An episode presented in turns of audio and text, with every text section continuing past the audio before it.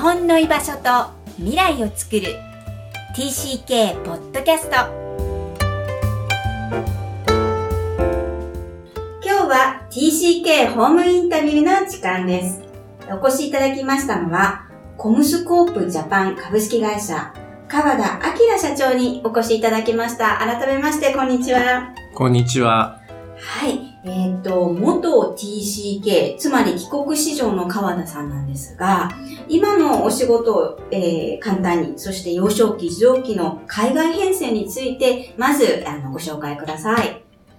今の仕事は、えー、アメリカの会社で、えー、通信関係の、えー、いろいろなハードの、えー、部材を売る仕事をやっております。あの、ちょっと非常に説明が難しいんですけれど、お客様が、はい、あの、ドコモさんであったり、KDDI さん、ソフトバンクさん、えー、NTT さん、そういうところにいろいろなものを売っている、あの、アメリカの会社です。で、うん、えー、まあ日本は小さい会社なんですけれど、はい、全世界では3万人ぐらいの会社です。通信機器の社長様、こんな時間にお忙しい中にお越しいただきありがとうございます。でもせっかくその、なかなか、えっ、ー、と、自分の過去の海外変異歴、つまり帰国子女の歴史っていうのはお話になったことがないということで、このインタビューをお引き受けいただいたんですが、本当に感謝しています。ぜひね、あの、どんな変遷だったのか教えてください。はい。えー、もうあの、化石みたいなもので、一番最初に飛行機に乗ったのが64年前。64年前 今はいくつなんだって突っ込みたくなりますがね。はい。その時1歳でしたので。1歳でした。はい。今65歳の川田さんです。で、えー、まあ、3年間トルコのアンカラというところに、えー、おりましたで、これもちろんあの父親の仕事の関係ですね。はい。トルコ珍しいですよね。そうですね。いましたか？日本人。あ、あの、もちろんその仕事の関係で何人かおりましたけれど、うん、えー、マンカラ自体に多分数えるぐらいしか日本人いなかったと思います。うん、はい。で、まあそういう関係で、あの、周りの、あの、親の話によると、えー、まあ周りは当然トルコ人の子供しかいないわけですけれど、その中に混じって、で、今は全く覚えてないですけれど、えー、トルコ語を喋ってたという、そういう話を親からは聞いています。なるほど。じゃあ、小さい時1歳から4歳、ね、4歳まで3年間ですね、最初。はい、その後どうされました？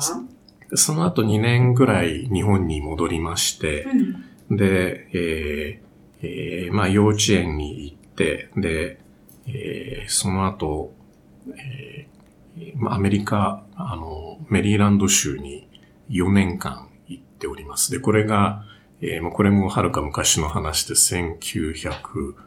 1960年から65年ですね。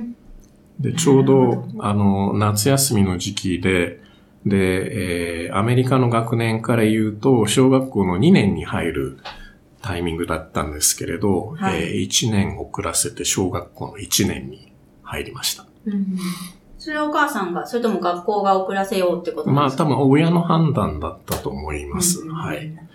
で、えー、そうですね。小学校1年、一番最初に学校に行って当然英語何もできなくて、で、周りはもうほとんどが白人さんのアメリカ人ばっかしだったんですけれど、ものすごいね、鮮明に覚えてることが一つだけあるんですよ。何ですか？あの、が、その、えー、クラスの女の子が、えー、えー、昼休みの時に、あなたこちらいらっしゃいって言って、あの、プレイグラウンドのところに連れてってくれたんですね。一人で行けなかったのね、そこ、その時は。もう右も左もわからないですから、それはね、ものすごい嬉しかったです。今でも覚えてます。子の顔とか出てきますよね。いや覚えてますね。はい。またいつか会いたいと思ってるんですわかります。私もそういう記憶ありますもん。はい、Facebook で探してるんですけどね、探せないんですよね。私ね、一人見つけました。Facebook で、はいはい、?Facebook じゃなくてね、リンクトインっていうあの、はい、ですけれど。はい。そうですね。で、この間なんか40年ぶりぐらいに会いましたけどね。本当ですか ?50 年ぶりか。すごい、通信機 SNS の世界すごいです。すごいですよね。なるほど。あれもあの、世界とつなぐ、あの、意味で、えー、非常にいいと思いますね。ちょっと SNS に飛んじゃいましたけれど、はい、えー、まあ Facebook も300人ぐらい繋がってますけれど、200人ぐらい外人ですね。海外の方ですね。それはお仕事でっていうことですか？それともその、まあ、きっかけは仕事ですけれど、あの、結局、えーえー、その、個人的関係を作った人たちだけ Facebook に入れてますから、仕事だけじゃなくて、はい、もう、あの、友達との関係ですね。はい、で、これも、あの、やっぱり海外のその子供の経験とかそういうのがなかったら、あの、絶対そういうふうにはなってなかったです。はい、今作れてるっていうのはすごい財産ですよね。すごい財産です。はい。アメリカでまあ小学校1年に入って、で、1年2年と、まあ普通に、まあアメリカの公立の小学校でしたけれど過ごして、で、えー、まあ先生が、あの、親に言って、で、あなたはもう飛び級しなさいって言って、で、3年やらないでもう4年、5年とやりました。追いついてったってことですね。そう、そうですね。最初の習得が大変なだけですもんね。そうですね。そういう意味で言うと、まあ、子供は適応力があって、うん、で、あの、むしろ親の方が、あの、心配をしてたっていうか、この子供大丈夫かなとか言って心配してるっていう、そういうケースの方が多いのかなっていう気はしますけどね。じゃあお母様は結構心配されたんですか？あ心配してたと思います、多分。はい。そうなんですね。じゃあ学校にちょくちょく行って、あ、それはさすがになかったですけれど。はい、ああ、そうなんですね。なるほど。じゃあ、アメリカで苦労したってことはあんまりないですか？うん、あの、ええー、まないことはないんでしょうけれど、そのいい思い出とその悪い、なんかそういうものと、こう、あって、で、えー、悪い思い出っていうのは確かにあるんでしょうけれど、うん、あの、書き消されるっていうかね、あの、プラスが残っていく。そうですね。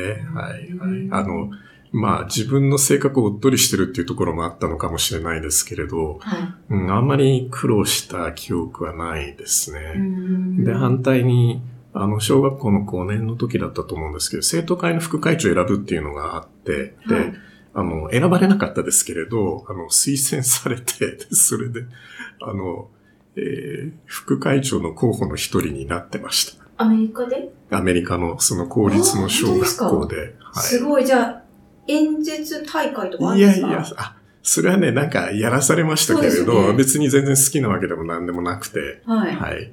へじゃあ、他者にも認められるぐらい違和感なく学校生活を過ごせてたっていうことですね。そうですね。で、ええー、まあもちろんその住んでる地域とかにもよるんでしょうけれど、はい、あの、あんまりそういう、あの、差別とかそういうことってのは全くなかったとは言わないですけれど、感じたことはほとんどないですね。はい。で、ただ、その頃の写真とか残っていて、はい、で、あの、学級写真とか言って1年に1回とか写真撮るんですけれど、うん、あの、写真撮ると、まあ、30人、40人のクラスで、で、みんなね、あの、こう、顔が細長くて、あの、真っ白ですごい綺麗なんですよ。うん、で、その中にポツンと一人だけ、なんか真っ黒い顔してて、なんかまん丸の顔をしているね、子供が映ってるのが、それがね、私だったんですよ。はい、よく外で遊んでたってことですか？ああ、いや、じゃなくて、もう普通に写真撮るときに、白人さんの肌の色と、それから日本人のそんな黒いと思ってないような、あの普通の色でももう並べちゃうと全然違いますから。はい、そっか。じゃあ本当にあの、有色人種はいなかった地域だったんですね。えー、そうですね。あの、まあ、クラスにもう一人ぐらいいましたけれどね。あ、その程度、ね、その程度でしたね。はい。じゃあそこから日本に小5で帰ってこられるんですけど、はい、渋谷区、東京に戻られたと聞いています。はい、その後はあの、まあ、普通の区立の小学校でした。うん、で、5年生の夏休みの時に戻ってきて、で、えー、日本語が、まあ、小学校1年のレベルだったと思います、多分。うん、5年生で ?5 年生で。えーはい、じゃあどうやって教科書とか追いついていたんですか？いやもう、あの、先生もね、半年間ぐらい成績つけていなかったと思いますね。あ、つけようがない。つけようがない。えー、でもお母さんどうしたんだろう？その間。一緒になんか帰ってきてから勉強とかした記憶ありますか？うん、したような気はしますね。もう忘れちゃってるんですか、もうちょっと忘れちゃってますね。ああ、それほど苦ではな、まあ、その時は大変だったのかもしれないけど、はい嫌な思い出としては残ってないってことですよね。あんまりい。ないですね。うんもちろん喋れなかったわけですから、うん聞いてることはなんとなくわかるんだけれど、あの、なかなか最初は喋れなくて、で、えーまあ、それも3ヶ月半年経つうちに、あの。まあ、戻ってくるとで、えーまあ、あの、比較的人数が小少ないクラスでしたし、あの、先生も理解があって、うんで、えーまあ、友達も、あの、まあ、受け入れてくれた。で、それから、あの、自分の性格が、あの、あんまり出っ張ってる性格じゃなかったんなで。それも多分良かったんだろうと思うんですけれど、うんはい。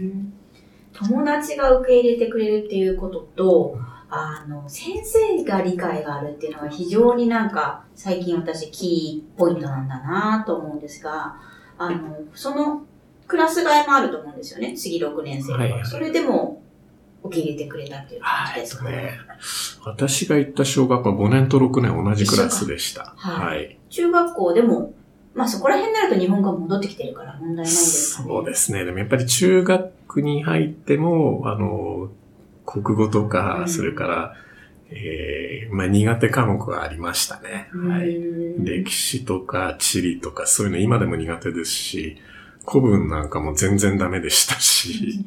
そうですよね。苦手なのはもちろんあるとは思うんです。はい。海外移動の変遷が2回ある、えートルコとアメリカという川田さんなんですが、移動が自分の人生にもたらした影響があるとしたら、どんなことですか？えーまあ移動、移動というかですね、あの、えーもちろんその、えー違う文化の中、違う言葉の中で、えー育ったというのは、あの、その後の自分の人生には、うん。えー自分では気がついてなかったんですけれど、あの、非常に大きいプラスでしたね。プラスだと思ってらっしゃるんですね。はい。それやっぱりお仕事、さっきお話を伺ったんですが、非常にお仕事をしてから気づいた部分がすごく多いとおっしゃってますが、なんか一例教えてください。そうですね。あの、えー小学校で戻ってからは、もう大学まではずっと、えーまあ日本の大学でしたし、うんあんまり海外に出ようとかそんなことは全然考えてもいなかったんですけれど、もう10年以上日本でですそよね。うですね、はで、会社も普通に日本の会社に入っメーカーて、さんですよはいね。はい。で、えーは会社入ってから、あれは4年ぐらいしてからですけれど、あの、はい。たまたま、あの、たまたまっていうか、あの、海外向けの、あ、そっか、えーえーさか会社に入ってから、はい。入社してから、えーまあ、英語の試験やった、があったんですけれど、うん。えーもうその時600人中1番だったっていうのを聞いて、で、びっくりしまして、で、えーえ理系の方ですね。理系です そうですよね。すごいと思います。はい。